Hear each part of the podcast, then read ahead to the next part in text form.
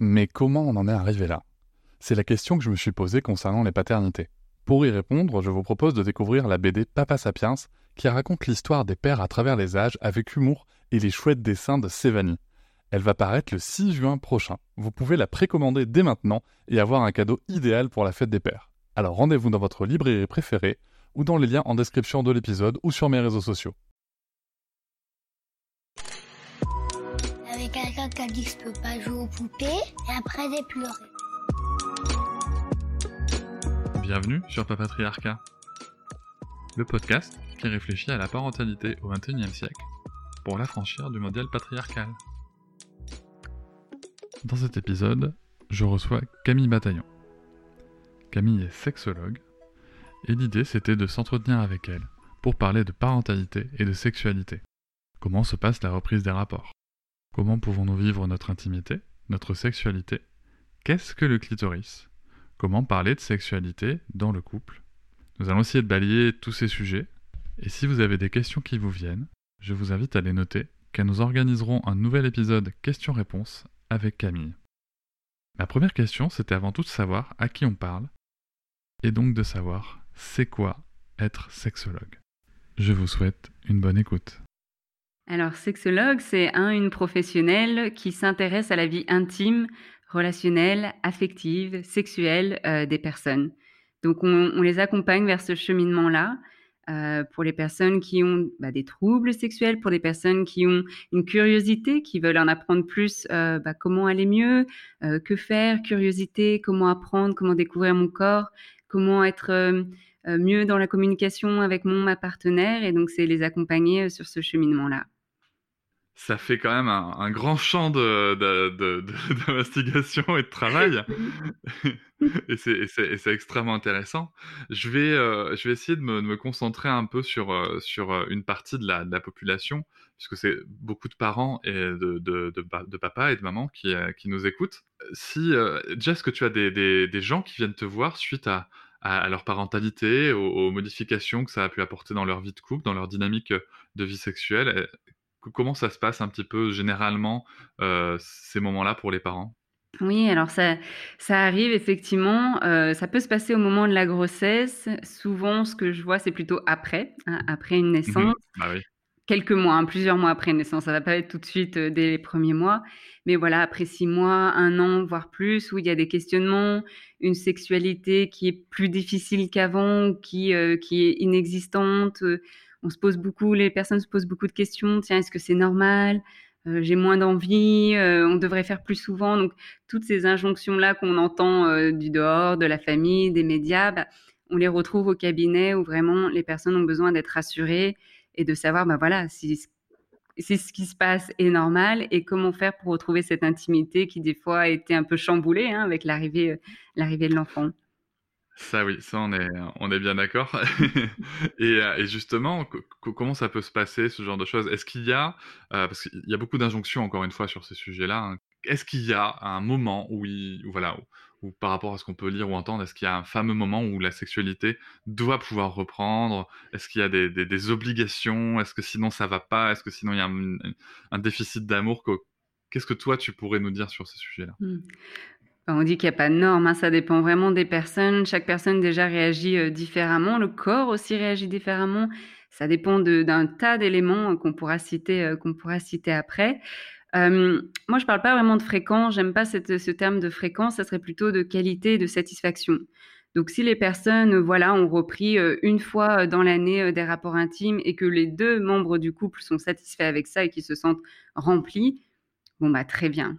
Et puis si d'autres, bah voilà, justement souffrent un petit peu de ce manque de connexion, d'intimité, alors là, on va s'y pencher, mais c'est pas en termes de, c'est pas en termes de temps. Moi, ça va être vraiment par rapport à la personne, comment elle se sent, euh, comment dans le couple ça se traduit et comment je peux les accompagner à ce moment-là. D'accord. Donc, si je comprends bien, il n'y a pas de normes, euh, il n'y a pas de délai à tenir, et l'important c'est euh, la qualité du moment. Enfin. La, la, qualité, qualité du ou des moments. Mmh. Et de s'écouter soi aussi, de, de, se dire, bah ok, là si je sens que j'ai j'ai justement un besoin, une envie, mais il y a peut-être des blocages, ou alors j'arrive pas à reprendre cette intimité avec mon ma partenaire. Je sens que j'ai besoin d'aide. Souvent, les, les, gens de façon vont le sentir, vont se dire, ok, je me pose des questions, je me sens perdue, j'ai besoin de quelqu'un pour m'accompagner, eh bien, c'est le bon moment alors pour faire appel. Pour faire appel, donc, à un ou une sexologue et, et, se faire accompagner. Et euh, qu'est-ce qu'on peut retrouver? Parce que souvent, j'ai l'impression que les gens euh, se disent que déjà, de toute façon, l'intimité, ça se vit forcément à deux. Oui, alors souvent, déjà, je repars de la personne. Donc, je me concentre déjà sur la personne en tant qu'individu. Euh, mmh c'est-à-dire, voilà, quel est votre rapport, votre relation déjà à votre corps? Alors là, si on s'adresse à la personne qui a accouché, euh, bah voilà, comment, quelle est votre relation à votre corps bah, post-accouchement? Hein, Il y a déjà tout ce travail-là. Euh, et puis, bah voilà, quel est votre rapport à votre sexualité, à votre intimité? Est-ce que, par exemple, il y a une pratique masturbatoire? Alors, pas dans le sens où c'est obligé de se masturber, il faut se masturber. Je l'entendais encore ce matin, une, personne qui me disait, mais tout le monde me disait, mais c'est pas normal, tu te masturbes pas. Et donc, je me suis masturbée, mais j'en avais pas envie. Eh bien, il faut s'écouter aussi. Moi, je pose cette question juste pour savoir voilà, où la personne se situe et euh, vraiment bah, ce rapport à soi, prendre du temps pour soi, de qualité, se connecter à soi.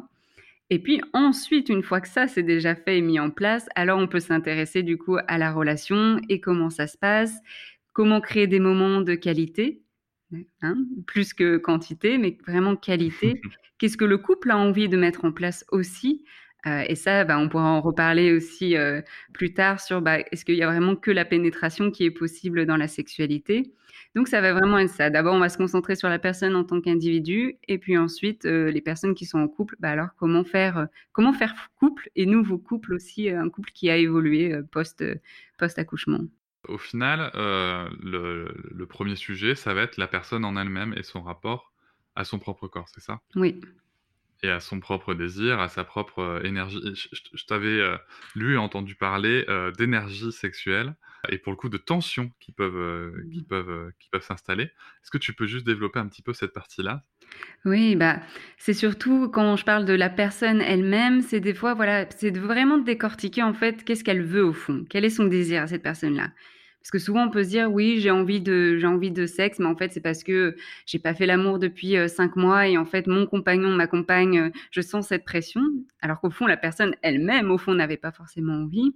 Ou elle a envie, j'écoute ce désir-là, mais elle a plein de blocages. Donc, c'est l'accompagner par rapport à ça. Et donc, c'est de se, euh, d'aller au fond, en fait, vraiment une introspection pour aller toucher cette énergie sexuelle, pour aller toucher ce qui s'y cache, mais aussi du coup pour découvrir certains blocages, certaines tensions sexuelles, beaucoup de peurs aussi qui sont associées. Donc de pouvoir décortiquer tout ça, toutes ces tensions, tous ces blocages, pour vraiment, dès qu'on a enlevé toutes ces petites ces couches-là, hop, on peut vraiment atteindre, ok, le cœur du désir, toi, qu'est-ce que tu souhaites? Toi seul, maintenant, qu'est-ce que tu souhaites? Et c'est top ça. Et, et après, pour le, dans le cadre d'un couple, euh, ensuite, tu fais quoi? C'est chacun se concentre d'abord sur son individualité, sur son désir individuel, et ensuite, on cherche les, les points de connexion? Exactement, ouais. Alors souvent, quand c'est en couple, donc je les vois une première fois euh, bah, en couple, euh, mais ensuite j'aime beaucoup les voir en individuel, puisqu'on va pouvoir se pencher vraiment sur la personne et décortiquer tout ce que j'ai expliqué précédemment. Et puis ensuite, quand on revient en couple, bah ok, maintenant qu'on a décortiqué chacun des deux côtés, comment on peut regrouper tout ça dans, le couple? Qu'est-ce qui est important pour vous? Euh, Qu'est-ce que vous souhaitez? Euh, Quel compromis on peut mettre en place? Parce que on se rend compte, hein, c'est jamais euh, vraiment, il y a toujours des disparités, que ce soit dans le désir, dans les envies. Donc comment on peut se retrouver Comment le couple peut se retrouver sur des points communs, des valeurs communes, des priorités aussi? Parce qu'il y a souvent aussi la question de la priorité pour un des membres du couple, bah, le sexe c'est très, euh, voilà, c'est une priorité très grande et peut-être l'autre bah, beaucoup moins. Donc comment ils peuvent se retrouver là-dessus, sur ce plan-là? Et puis j'imagine qu'il y a aussi des rapports au sexe qui sont euh, qui sont très différents euh, de par un les injonctions extérieures, mais aussi de finalement la, la qualité de du moment parce que c'est là où, j'aimerais que tu puisses nous parler de, ce grand inconnu mystérieux qu'on a découvert finalement hyper récemment en fait. Enfin découvert, non je pense que c'est pas découvert, mais qu'on a en tout cas redécouvert, euh, cartographié, euh, en et 3D. Qui, euh, en 3D, et qui, mine de rien, est un, est, un, vrai sujet. Il y a énormément. Là, je vais parler en, en tant qu'homme, en, en, tant que mec, avec tous les stéréotypes dans lesquels j'ai grandi. moi, je suis un mec, moi, je sais donner du plaisir à une femme. La grande majorité des mecs qui disent ça ne connaissent pas ce fameux inconnu qui s'appelle le clitoris. clitoris Est-ce que tu peux, alors pour ceux qui nous écoutent, celles et ceux qui nous écoutent, elle me montre un petit clitoris en 3D qui est extrêmement mignon. Tout violet. C'est ça. Alors, quel est-il, ce, ce- ce clitoris, et à quoi il sert? Ouais. Alors le clitoris, on le retrouve pour les personnes qui ont une vulve, heu et donc heu, c'est un petit, heu, voilà, un petit bouton qu'on sent, qu'on sent, au-dessus, donc c'est il y a le vagin et puis il y a l'urètre et puis tout au-dessus, il y a une petite boule et donc ça, c'est le clitoris. C'est le gland du clitoris, en fait, qu'on peut toucher. Donc c'est, heu, ce qu'on appelle, bah, l'extérieur du clitoris. Donc ça, on peut le voir chez certaines personnes parce que le gland est à découvert, mais chez d'autres personnes, on ne le voit pas parce qu'il est caché par le capuchon. Donc pour certaines personnes, quand elles se masturbent ou dans les rapports sexuels, ont besoin de, retirer un petit peu ce capuchon pour avoir plus de sensations. Parce que le clitoris a extrêmement, a beaucoup de terminaisons nerveuses, plus de 8000 terminaisons nerveuses. Donc c'est l'organe du plaisir. Il ne sert qu'à ça. Et euh, donc, il y a ce gland du clitoris qu'on peut toucher, qu'on peut voir chez certaines personnes, mais il y a tout l'intérieur aussi, et c'est ça la grande découverte, c'est que le, clitoris est vraiment avec des branches, deux branches, euh, deux branches sur le côté et des bulbes aussi, et euh, c'est ce qui recouvre aussi, c'est ce qui est sous les petites lèvres en fait, et c'est pour ça que c'est très sensible aussi quand on, masse aussi les petites lèvres, les grandes lèvres, le capuchon, bah, il y a, des, y a une, sensorialité, il y a des sensations. Euh, et donc, euh, voilà, quand on, le touche, quand on le masturbe, euh, que ce soit indirectement, donc via des positions sexuelles, des fois, voilà, si le, si le clitoris est, est, est, stimulé par les frottements aussi du corps de l'autre personne, bah, ça, vient, ça vient agrémenter de plaisir. Et puis, on peut le stimuler aussi directement, en le touchant directement avec sa main, avec une langue, avec un sextoys, avec des objets, etc. Ça en fait des choses à faire avec un clitoris finalement. On peut, l'imagination est infinie. Hein et donc c'est un organe qui est uniquement dédié au plaisir. Alors, je, je m'autorise à penser que la nature étant bien faite, ça doit entraîner une lubrification qui doit favoriser ensuite un, un, un, un rapport au sens euh, reproductif du terme. Oui, dès qu'il y a de l'excitabilité, il peut y avoir effectivement la lubrification vaginale, qui peut être aussi, hein, des fois, tout dépend. Enfin, c'est pas forcément, on peut lubrifier, euh, mais ne pas avoir envie euh, de rapport euh, sexuel, comme on peut avoir mmh. très envie de rapport sexuel et ne pas lubrifier. Ça, c'est important aussi de le mentionner. Eh ben écoute, je le savais pas, tu vois, donc c'est chouette. euh, et non, mais c'est super intéressant parce que finalement, euh, quand, quand, je t'entends, déjà j'entends plusieurs choses depuis le début. C'est que un, il y a vraiment euh, une sexualité par personne et en plus ça peut évoluer quoi. Ça évolue, oui. Effectivement, ça évolue. Ouais. Et là, par rapport au clitoris, je pensais, parce qu'hier, j'écrivais un article justement par rapport à la ménopause. Et donc, je faisais mes recherches et je lisais aussi que le clitoris, en fait, donc à la ménopause, il y a plein de changements. C'est un changement physiologique, euh, physiologique naturel. Donc voilà, les organes sexuels changent. Hein. En fait, dans notre corps, notre corps vieillit, euh, il évolue, mais aussi nos organes génitaux. Et ça, on y pense peu. Et, euh, mais le clitoris ne change pas. Donc, Ah ouais c'est-à-dire qu'il, oui, de ce que j'ai lu, il ne change pas, il reste le même, donc il peut apporter tout autant de plaisir aussi. Donc ça, c'est important aussi, je pense, à transmettre pour les personnes ménopausées. Le clitoris, euh, bah, il est là et c'est votre allié, il reste votre allié en fait tout du long de votre vie, que ce soit pour l'accouchement, il reste votre allié, euh, que ce soit pour des pratiques masturbatoires, que ce soit pour euh, une relation sexuelle avec des partenaires, que ce soit dans votre ménopause. Enfin voilà, c'est vraiment un allié. Et que ce soit aussi pour les crampes menstruelles il peut aussi euh, diminuer les, douleurs. Alors, d'accord. Je, pour le coup, je, ne connais pas ce sujet, euh, mais je pense que ça va intéresser beaucoup d'auditrices. euh, pour le coup, est-ce que tu as l'impression que depuis la découverte, la redécouverte de ce clitoris et le fait qu'on en parle, les pratiques sexuelles ou en tout cas les désirs ont évolué, se sont remis en question? Co- Comment, quel, quel- quel est ton point de vue, toi, en tant que professionnel euh, du sujet? Oui, en tout cas pour les personnes, euh, donc les personnes avec une vulve que je rencontre, euh, il y a cet intérêt et surtout chez les personnes. En fait, non, il n'y a pas d'âge parce que je dirais que c'est des personnes, des, personnes entre 25 et 35 ans qui s'intéressent de plus en plus en fait à découvrir leur plaisir sexuel via bah, la masturbation principalement Et donc, euh, bah oui, comment le toucher ce clitoris? Et, elle se pose tout un tas de questions. Elle cherche à savoir un peu mieux, bah voilà, quelles sont les étapes, comment faire, etc. Et aussi, il y a pas mal de séries, alors pas pas, mal, mais il y a quelques séries sexo-éducatives pour les femmes qui se lancent. Donc, aux États-Unis, c'est Oh My God Yes, et en France, il y a Climax. Et donc, euh, j'ai pas mal de, de- de clientes euh, qui euh, se renseignent en fait via ces plateformes, qui regardent les vidéos et qui pratiquent. Et je vois que pour elles, c'est vraiment un soulagement de se dire bon bah d'une part, je ne suis pas seule. D'autre part, je peux voir des vidéos de d'autres personnes qui se masturbent et donc euh, je peux découvrir qu'en fait il y a plein de techniques à faire et donc euh, bah, je pratique et je découvre euh, différentes sensations selon comment je me touche, selon comment je me sens, etc. Donc ça ça déculpabilise, ça détabouise, je sais pas si ça se dit, mais voilà, ça permet vraiment de libérer la parole sur le sujet. Donc vraiment, j'ai l'impression qu'on en parle de plus en plus et que les gens maintenant savent que le clitoris existe. Et donc même, euh, même les hommes hein, se demandent aussi, tiens, qu'est-ce que je peux faire avec ce clitoris? Je viens de découvrir et qu'est-ce que je peux en faire quoi. Et justement, alors c'est très marrant que tu parles de, de la série Oh My God Yes. Euh, moi, j'ai découvert il y a quelques années parce qu'elle avait été recommandée par Emma Watson Mm. euh, en personne. Donc, euh. A priori, c'est quand même un gage de qualité. Là, tu touches à un point qui est extrêmement euh, important et sensible pour, euh, pour les hommes aussi qui peuvent nous écouter.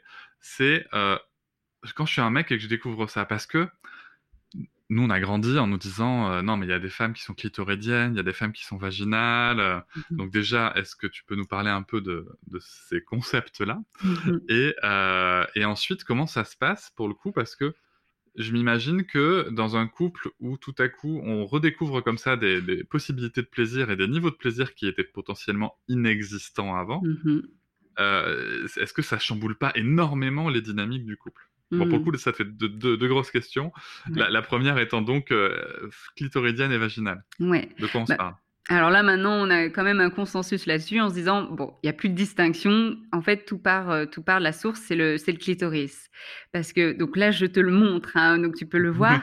Mais euh, comme je disais, il y a des branches du clitoris et il y a les bulbes. Et en fait, les bulbes entourent le vagin. Donc, c'est-à-dire, dès qu'on touche le vagin ou qu'il y a une pénétration avec le pénis, avec les mouvements, etc., ça va venir, en fait, stimuler le clitoris. Donc, les bulbes, le branche, le tronc, le gland, etc. Donc, tout vibre à l'intérieur. Mais c'est le clitoris, en fait. Donc, c'est un plaisir clitoridien parce que la source est le clitoris. Même s'il y a une pénétration vaginale ou quoi que ce soit, une stimulation vaginale, en fait, le vagin est relié, entouré du clitoris, donc euh, clitoris. Et donc tout l'intérêt des positions et des changements de position, c'est juste pour la personne euh, ayant la vulve et donc le clitoris, euh, de, de, de venir chercher la stimulation plus ou moins forte euh, au moment le plus opportun. C'est ça. Et puis souvent, on se dit ah mais moi voilà, j'ai pas de plaisir vaginal quand j'ai une pénétration vaginale, j'ai pas de plaisir, etc.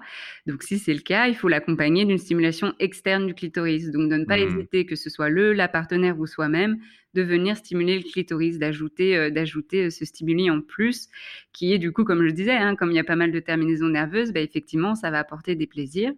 Ce qu'on peut rencontrer aussi chez les personnes qui le stimu- stimulent pour les premières fois, euh, des fois, ça va être de la douleur aussi. Parce qu'on vient réveiller cet organe, ces muscles qui n'ont pas été habitués en fait à cette sensation, à se toucher, donc ça peut être très douloureux. Mais c'est une question de pratique et d'habitude et de d'appropriation de du clitoris. Donc après plusieurs et pas qu'une fois, hein, mais après plusieurs pratiques, on se rend compte que ok, c'est pas qu'on le désensibilise, mais en tout cas, il y a plus comme après un- une activité physique on a des courbatures, c'est un peu la même chose avec le cli- clitoris. Donc ça va être vraiment euh, avec la pratique de le toucher et de s'approprier qu'en fait, quand je le touche comme ça, cette sensation, je vais le relier à en fait, c'est du plaisir et plus de la douleur. Ouais. Et ouais, ouais, non, mais ouais. Et puis en plus, ça doit être, euh, j'imagine pas à quel point ça puisse être hyper sensible, quoi. C'est Hyper c'est- sensible, hyper c'est- sensible. C'est c'est- pour ça qu'il y a le capuchon, des fois pour recouvrir, Ouais. pour voilà, protéger un petit peu cette sensibilité du gland. Hey, I'm Ryan Reynolds. Recently, I asked Mint Mobile's legal team if big wireless companies are allowed to raise prices due to inflation. They said yes. And then when I asked if raising prices technically violates those onerous two year contracts, they said, What the f are you talking about, you insane Hollywood ass? So to recap, we're cutting the price of Mint Unlimited from $30 a month to just $15 a month. Give it a try at mintmobile.com slash switch. $45 upfront for three months plus taxes and fees. Promo for new customers for limited time. Unlimited more than 40 gigabytes per month. Slows. Full terms at mintmobile.com. Bah, c'est vrai, je alors j'ai pas parlé du pénis parce que, heu, bah, parce que c'est pas le sujet que je voulais aborder et puis surtout il y a un excellent épisode sur le sur le pénis qui s'appelle «Tout sur la bite», Oui! heu et qui est chez, heu et qui est chez, Les hem, couilles chez sur Les la sur la table. de Victoire Toyon, et qui est moi-même j'ai appris énormément de choses. J'ai aussi appris d'ailleurs toutes les, les les les les points communs qu'il peut y avoir entre, les sensibilités du pénis et du clitoris, Mmh qui sont principalement sensibles à la pression, à la vibration, à la chaleur. Donc c'est très intéressant quand on sait ça. Donc je reviens à ma la deuxième partie de ma ma question précédente, c'était quand il y a cette espèce de découverte parce que, heu, ça peut quand même, j'imagine, chambouler une personne, voire même vraiment la chambouler en profondeur parce que, Mmh. heu, je je me dis, quand à tren quand à 30 ans tu découvres que finalement tu peux prendre ton pied, que tu as peut-être jamais pris ton pied de ta vie et que, heu, tu es avec quelqu'un que tu aimes, hein, profondément, il y avait je la Mmh. question est pas là, mais que tout à coup, en fait, tu te rends compte que les relations sexuelles, ça peut prendre une toute autre dimension. Est-ce que c'est pas vécu comme un tsunami sexuel dans le couple? Comment ça peut qu'est-ce que ça peut provoquer? Ouais, heu, ce qui me vient à l'esprit, c'est, mmh, quand je reçois des femmes qui ont 50-60 ans et qui le découvrent aussi, hein, seulement maintenant et qui se disent: «Mais punaise, quoi!» je suis tellement ravie que des jeunes filles puissent le découvrir et s'approprier leur sexualité et moi, je suis passée à côté de ça pendant toutes ces années. Donc je sens un petit peu une, hem, ouais, une frustration et une pointe de de tristesse de pas avoir été informée, là-dessus. Alors les jeunes filles, du coup, se l'approprient et ça, c'est génial et via les séries comme on en parlait ou ou via, voilà, la pratique et puis pour les couples, évidemment, maintenant, ils sont de plus en plus, aware, conscients du coup de de de ce clitoris-là, enfin de ce clitoris et heu et du coup, ils essayent vraiment de l'intégrer aussi dans leur pratique. Heu, ce que je rencontre principalement, c'est surtout, bah, maintenant les femmes qui se disent: «Moi, voilà, je je me touche, je me touche le clitoris quand je me masturbe. J'utilise moins de pénétration vaginale» parce qu'il y avait aussi toute une injonction, hein, je sais pas si c'est encore très présent maintenant, mais de pour se masturber en en tant que en tant que femme, quand on a une vulve, c'était vraiment, heu, fallait faire une pénétration vaginale. C'était ça, en fait, la Ah ouais. masturbation et je pense, c'est mon hypothèse, que beaucoup de personnes ne ne se masturbaient pas parce que ça leur apportait pas grand-chose et ça se Mmh. comprend, du coup, maintenant puisque, il il faut accompagner, en fait, c'est vraiment le clitoris qui va apporter aussi des sensations. Donc heu, pour celles qui ne ressentent rien quand c'est seulement une pénétration, heu, comme je disais vaginale, bah, alors l'accompagner avec le clitoris et donc bref, donc ces personnes-là maintenant, heu, le le le touchent et se permettent aussi, de le toucher pendant les rapports, intimes. Donc soit Mmh. des fois, c'est le, la partenaire qui va le toucher, plus souvent c'est ça, et pour les personnes pour qui, il y a pas cette, parce que souvent il y a cette, mmh Qu'est-ce qu'il va penser si je me touche le clitoris? Il va croire qu'il est pas suffisant. Pour les personnes qui n'osent Ah! pas se toucher pendant les relations sexuelles, c'est souvent par rapport à ça. Cette crainte que qu'est-ce que l'autre va penser si je me touche? Est-ce qu'il est pas qu'il est suffisant? C'est super intéressant. C'est super intéressant parce que, bah, il y a plusieurs choses qui se rejoignent. Heu, donc là, on rentre dans une petite phase de réflexion en direct comme Oui. j'aime bien. Heu, il y a plusieurs choses qui se rejoignent si tu veux. C'est que 1 déjà, heu, pour, heu, pour le couple et pour le mec, il y a aussi cette injonction de devoir, heu, donner du plaisir par la pénétration, injonction, heu, qui vient de différents milieux, et et je pense principalement aussi du porno mainstream, qui qui fait beaucoup de mal à la sexualité, tout court. Mmh. Mais il y a aussi le côté finalement, comment dire? De de relation à la sexualité. C'est-à-dire que, moi dans les échanges que je peux avoir avec, avec des femmes, des hommes, avec, et et aussi bien sûr, avec des hommes, c'est le vraiment le côté, moi on des fois le rapport sexuel, c'est parce qu'il faut que l'homme, heu, décharge quoi, tu vois? Mmh mh. Dans tous les sens du terme pour le coup et donc finalement, est-ce que est-ce que tout ça, c'est pas des carcans, heu, juste des tas d'injonctions alors qu'on devrait juste s'en foutre, heu, de comment on fait finalement? Mmh Oui. L'important, c'est de prendre son pied, quoi. Exactement. Moi, ce que j'aime bien dire, c'est oublier le savoir-faire, parce que le faire, c'est être dans la performance, d'être dans des techniques. Ouais. Comment on fait et donc cette pression immense et soyez dans le savoir-être. Soyez dans l'instant présent, en fait, simplement. Partagez ces expériences. Les techniques, en fait, on s'en fiche, quoi. Heu, ayez cette connexion entre vous. Regardez-vous, sentez l'autre. Quand vous sentez l'autre, bah, vous suivez, en fait, il y a pas de technique, vous suivez ce que l'autre le corps de l'autre vous guide ou votre corps, votre votre vos envies et c'est vraiment être dans l'être. Heu, je suis là maintenant avec toi, je profite de ce moment de qualité et je fais confiance à la vie, quoi. Mais c'est ça, c'est ça et pour le coup, continuons de creuser encore un peu. Euh, on, on- on parle beaucoup maintenant de. Donc là, tu vois, on, on a un petit peu effleuré le sujet. Euh, on parle de sexe pénétratif, euh, qui est clairement extrêmement représenté, encore une fois aussi, dans l'éducation euh, à l'école. Euh, tout simplement parce que à l'éducation à l'école, pour des raisons euh, X ou Y, euh, bon, déjà, un, on n'enseigne pas le clitoris, ce qui est problématique. Euh, et deux, on parle que du sexe procréatif. Exactement, Alors, alors procréatif. y a quand même une grosse partie du sexe dans notre vie qui est récréatif, Oui, voire, euh, vo- voire euh, la, la très La- grande majeure partie. exactement, oui. On, on passe plus notre temps à du sexe récréatif qu'à du sexe euh, reproductif. Donc, euh, c'est très important de parler évidemment de contraception. Pareil, contraception, oui, de l'aborder aux deux membres du couple. Hein, on ne fait pas un enfant Mhm. euh, toute seule. Donc, euh, c'est très important que les hommes soient impliqués, prennent, euh, soient responsables. En fait, chaque personne doit être responsable de, de sa fertilité.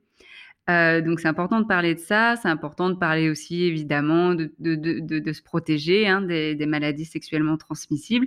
Et c'est aussi important de parler de plaisir, d'éduquer là-dessus aussi et de voir voilà, le, le champ des possibles, en fait. Et donc, Et- pas, que, euh, pas que pénétration, péno, péné, phallocentré, quoi. Péno- J'ai oublié mes mots, mais pénocentré. pénétrocentré, ça existe? Voilà, si ça oui. existe.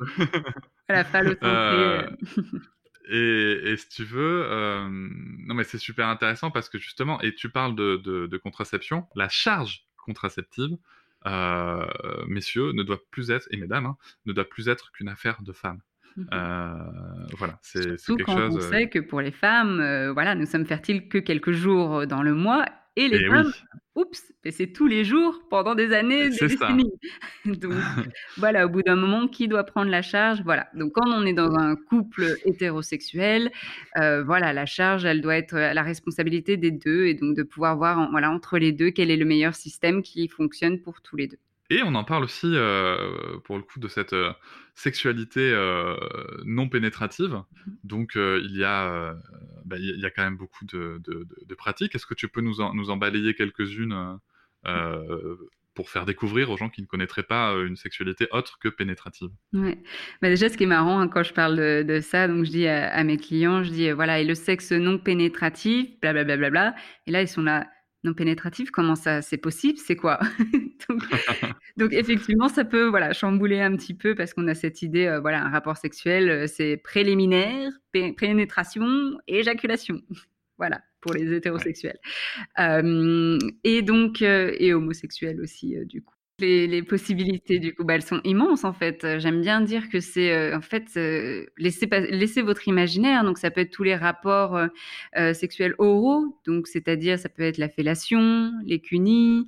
Ça va tout ce qui est, même embrasser tout le corps, en fait, de l'autre. Ça, c'est déjà un rapport sexuel.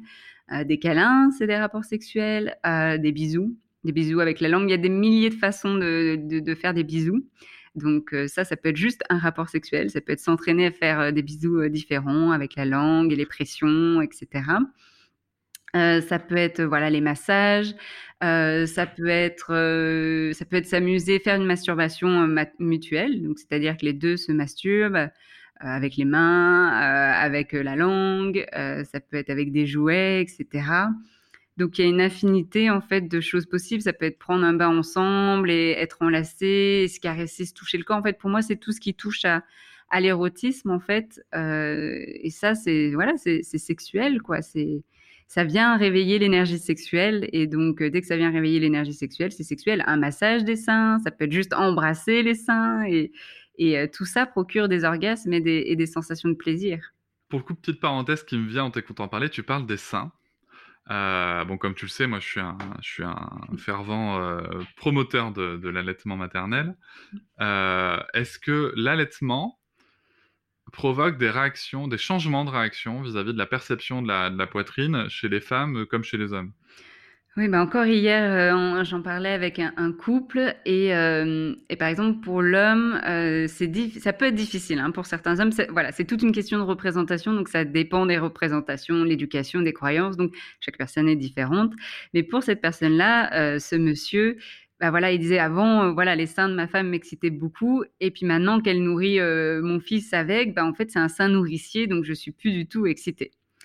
Donc voilà, il se faisait cette représentation-là. Pour certaines pour certains autres hommes, ils sont là, bah non, ça n'a rien changé. euh, voilà, oui, ok, euh, elle allait, mais euh, voilà, je trouve ça tout aussi sexy, euh, etc. Donc, ça va vraiment dépendre de son rapport à son corps, à ses croyances, qu'est-ce qu'on sexualise, qu'est-ce qu'on désexualise. Et ça va surtout être ça la question. Et puis par rapport au sein aussi, pour, euh, et, c'est la, même chose aussi hein, pour, euh, pour les femmes qui allaitent. Pour certaines, ça ne change rien du tout. Elles arrivent à sexualiser ce sein et à le différencier de, du sein nourricier. Et pour d'autres, ça va être vraiment, bah voilà, c'est le sein, euh, je donne le sein, je nourris. Et puis voilà, j'ai déjà mon enfant euh, sur le sein tout le temps, toute la journée. J'ai pas envie qu'il y ait quelqu'un d'autre qui soit sur mon sein. Ça aussi. Ouais, c'est sûr. ça, peut- se comprendre. Et puis par rapport au sein aussi, il peut y avoir aussi pendant les phases orgasmiques de l'éjection de lait et l'émission de lait donc qui sort du sein et ça c'est produit bah, par l'hormone l'ocytocine euh, qui est euh, voilà l'hormone de l'amour et qui quand elle est sécrétée euh, bah, peut venir voilà faire une éjaculation enfin voilà éjecter du lait du sein et aussi des contractions utérines mais voilà ça c'est plutôt voilà par rapport à ça on peut être du coup surpris qu'il y ait du, lait qui sort du sein. C'est bon à savoir, donc c'est normal. Oui, donc voilà, il y a des personnes qui le, qui le, qui l'expérimentent pendant la grossesse, mais aussi en postpartum, et donc c'est normal, c'est une réaction, c'est que vous avez beaucoup de plaisir, quoi. Euh, moi, j'aime bien le côté quand même aussi, le fait que ça, rappelle euh, justement qu'on, que le sein n'est pas que un objet euh, de, de plaisir et qu'il appartient à la personne à qui il appartient de savoir s'il est sexualisé ou pas et ce qu'on va en faire ou pas. Mhm. C'est, un petit message que je veux passer aussi. Euh, ce n'est pas aux hommes de sexualiser le corps des femmes, c'est aux femmes de, sa- de faire ce qu'elles ont envie de faire avec. Et euh, d'ailleurs, ça marche aussi dans l'autre sens. hein. Ce n'est pas euh, Oui. aux femmes de sexualiser un, un pack de 6 d'abdos de mec, c'est aux mecs de savoir ce qu'il veut faire avec ou pas. Mhm. Encore faut-il l'avoir. Mais Ça, c'est autre chose. dans- une, un autre- une autre question qui m'interpelle, aussi par rapport aux discussions que j'ai pu avoir. Bon, on se parle de masturbation, encore une fois, tu l'as bien précisé au départ, la masturbation c'est chouette, mais c'est pas non plus une obligation, il faut pas que ça devienne une injonction euh, à se masturber. Et euh, pour autant, j'ai l'impression qu'il y a un tabou euh, dans, dans un couple, quand à un moment, bah, il y, a, y y y une grosse énergie sexuelle d'un côté, homme comme femme, hein, la question est même pas là, ou là je parle de manière hétéronormée, mais Mhm. ça marche aussi dans, dans les autres, dans les autres configurations. Il y a beaucoup d'énergie sexuelle d'un côté, et, euh, et bien à un moment, il faut, faut- faut que ça relâche, mais l'autre, n'est- c'est pas, pas son moment. Mhm. Euh, souvent, je- je- j'entends de la culpabilité de la part de l'autre, ou de la culpabilisation venant de la personne qui, qui déborde un peu, alors que finalement, est-ce que, est-ce que finalement on s'en fout pas? Le, le plaisir est aussi propre à chacun, tu vois Comment ça se passe? Oui. T'as des retours comme ça dans tes consultes? Oui, bah encore euh, ce matin, en fait, j'avais euh, ce retour-là d'une personne en postpartum, euh, donc euh, voilà, qui avait accouché il y a à peu près 20 mois. Et, et du coup, voilà, difficulté à, à revenir dans des rapports intimes avec le partenaire. Et le partenaire, bah voilà, qui lui disait, bah moi, écoute, euh, il, pressait pas, etc. Donc il disait, bah voilà, euh, moi, du coup, je m'occupe de moi, ce qui est très chouette. Euh, Et Mhm. donc, je, je me masturbe.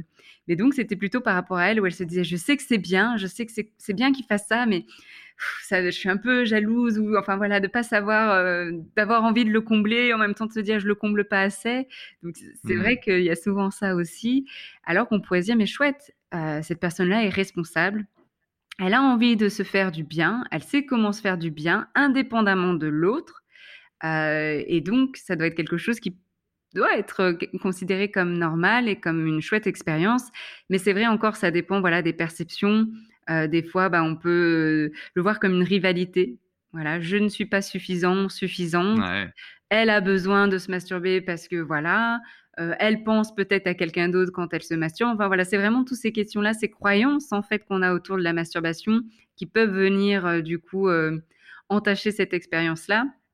Et donc là, ça serait vraiment faire un travail avec cette personne pour vraiment dire, bah, ok, quelle est ta, ta relation avec ça? Quelle est ta croyance? Quelles sont tes croyances par rapport à ça?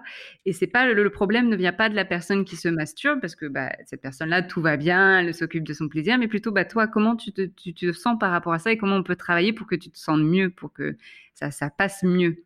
Et oui, c'est ça. C'est. J'ai l'impression que euh, dans, dans tout ce qu'on se dit là depuis le début, il y a quand même un, un élément hyper important, c'est la communication, non? Ah oui, oui, oui, vraiment communiquer, ça c'est. euh, Alors il y a communiquer, communiquer. On communique. euh, J'ai des fois certains couples qui me disent ah oui, on communique beaucoup, on parle énormément, etc. Je dis oui, d'accord. Mais parler de la pluie et du beau temps, ok, c'est une communication. Mais est-ce que vous arrivez à partager un niveau plus profond? Est-ce que vous arrivez à être vulnérable avec l'autre, à exprimer vos peurs avec l'autre? Est-ce que vous arrivez à exprimer vos désirs avec l'autre? Et déjà là, on peut voir à quel niveau est la communication. Et donc pour les couples où cette communication elle est profonde, c'est-à-dire qu'ils ont créé un espace assez safe, assez sécurisant pour se permettre d'être vulnérable sans se dire elle va me juger ou il va se moquer de moi. Non, il n'y a rien de tout ça en fait dans, les espaces bienveillants et sécurisants. C'est je t'écoute, tu t'exprimes, je t'écoute et trouvons, une, trouvons ensemble euh, une solution pour que tu ailles mieux ou trouvons ensemble, ok, tu as ce désir, bah, c'est vrai que ouais, j'y avais pensé aussi, bah, ça me plairait, ok, quand est-ce qu'on le met en place, comment on le met en place, et voilà, et là on communique sur des aspects vraiment euh, à un niveau vraiment intime. Et je peux pas m'empêcher de faire le lien parce que c'est quelque chose qui me travaille depuis plusieurs, euh, plusieurs, plusieurs, plusieurs temps, plusieurs semaines. Si tu veux, en parentalité, euh, en, développement de l'enfant, on parle beaucoup de l'attachement et de l'attachement sécure. Euh, bon, c'est une notion qui n'est pas forcément étudiée en sexologie, je pense, mais si tu veux, c'est vraiment le côté où, une fois qu'on a, qu'on a un attachement sécure, on, on, est libre, en fait, on se sent libre d'explorer, de, de, faire ce qu'on veut. Et force est de constater, en tout cas à mon point de vue, que quand on construit une relation amoureuse avec quelqu'un, euh, avec un engagement, ou quand on choisit de, s'engager comme ça avec quelqu'un, on construit un lien d'attachement. Et euh, après avoir lu euh, ton mémoire, après t'avoir écouté, après avoir lu d'autres choses aussi, je me rends compte qu'en fait, les, quand tu parles de, relations safe, et, en fait, on retrouve les mêmes clés de l'attachement sécure, et qu'en fait, l'idée, c'est vraiment de se dire, voilà, je, pose les jalons pour que quoi qu'il arrive, je sais que je vais pas être jugé, on va m'accepter tel que je suis. Mmh et ça, ça vient effectivement. Hein, euh, en fait, nos relations viennent nous travailler sur des éléments insécures de notre passé. Mmh euh, et donc, c'est pour ça que c'est important de faire ce travail aussi de développement personnel, d'être accompagné, de, savoir un peu, de se replonger là-dessus. Bah oui, quel était mon, style d'attachement avec mes parents, par exemple et de pouvoir travailler ça parce qu'on peut avoir un style d'attachement insécure avec les parents et donc les premières expériences relationnelles peuvent être du coup euh, insécures. Mais ça ne veut pas dire qu'elles doivent l'être tout le temps. On peut le conscientiser et on peut travailler ça et donc justement recréer de la sécurité euh, déjà pour soi. Et ensuite, une fois qu'on arrive à faire ça, bah, vraiment, on peut avoir une relation euh, intime, sécure. Mais il va falloir mmh faire tout tout ce travail-là, effectivement c'est super intéressant le lien qui est, fait là, je trouve. Mmh. Et, je le vois, je le vois très bien, je le vois très vite en fait avec les couples, quel style d'attachement dans lequel ils sont. Alors quand ils sont sécures, bah du coup chouette, on peut travailler, etc. Et ça va plutôt plutôt bien et plutôt euh, avec des, résultats satisfaisants. Quand il y a déjà des, des attachements vraiment insécures, beaucoup d'insécurité, de jalousie, de euh, de croyances comme quoi, par exemple, les hommes sont mauvais ou vont me faire du mal, etc., ou les femmes sont toutes les mêmes. Là, ok, il va falloir vraiment prendre le temps de revoir, euh, de refaire les bases un petit peu. Euh, pas dans le sens que ce soit mauvais, mais en tout cas, c'est pas c'est pas sain pour euh, bah, déjà parce que les gens souffrent en fait hein, d'être dans cet état-là. Mmh, bah oui. Donc, c'est pouvoir les accompagner et retravailler tout ça. Et donc ça, généralement, ça prend beaucoup plus de temps. On va arriver bientôt au bout de cet épisode, Camille. On a, on, a, on a quand même balayé beaucoup de sujets. moi, je suis ravi euh, de, de, cet échange et, euh, et je, je, pense que ça va amener des billes, mais aussi peut-être soulever des questions. Mmh Donc, euh, pour, pour celles et ceux qui nous écoutent, sachez que nous allons organiser un question-réponse avec, avec Camille. Je, je, je, poserai sur, sur le réseau social Instagram un petit sticker pour récupérer vos, ah vos questions à Patriarcat et nous referons un épisode avec Camille pour répondre à, un panel de questions euh, choisies. S'il y, en a beaucoup, nous ferons le tri. Euh, et, voilà, parce que je pense que là, ça va peut-être soulever, soulever pas mal de questions euh, et que ça peut être intéressant de les poser en direct. Mmh bah ouais, parce que là, on a, on a élargi, on a, mis, on a débroussaillé, on va dire, on a fait euh, la base, la base de ce que j'aime, euh, j'aime euh, enseigner et partager dans, dans, les consultations sexologiques. Et après, évidemment, il faut toujours des questions plus précises, plus spécifiques, où là, on peut vraiment accompagner. Sachant que voilà, après, ça dépend de chaque expérience et de, c'est vraiment pour des réponses personnalisées, il faut vraiment aussi connaître l'histoire de la personne donc, euh, ça va être intéressant. J'ai hâte de, savoir un petit peu les questions plus spécifiques euh, des personnes. Mm. Bon, ben, vous, savez ce qu'il reste à faire. à bientôt pour les questions. Merci beaucoup, Camille. Merci beaucoup, Cédric. Merci. À très vite. À très vite. Je vous remercie de m'avoir écouté. Je vous invite à vous abonner et nous pouvons aussi nous retrouver sur Facebook, Instagram et sur le blog papatriarca.fr. À bientôt.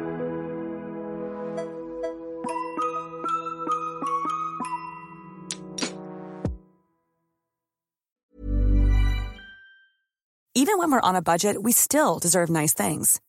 Quince is a place to scoop up stunning high-end goods for 50 to 80% less than similar brands.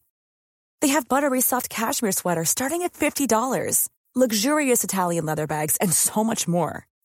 Plus, Quince only works with factories that use safe, ethical, and responsible manufacturing. Get the high-end goods you'll love without the high price tag with Quince. Go to quince.com slash style for free shipping and 365-day returns. Hop, c'est encore moins. Si tu veux soutenir le podcast, tu peux aussi t'abonner à Papatriarca Plus et découvrir chaque semaine un épisode bonus en plus des 60 déjà disponibles. À découvrir sur tes applis de podcast comme Pocketcast, Castbox ou encore Apple Podcast. À très vite.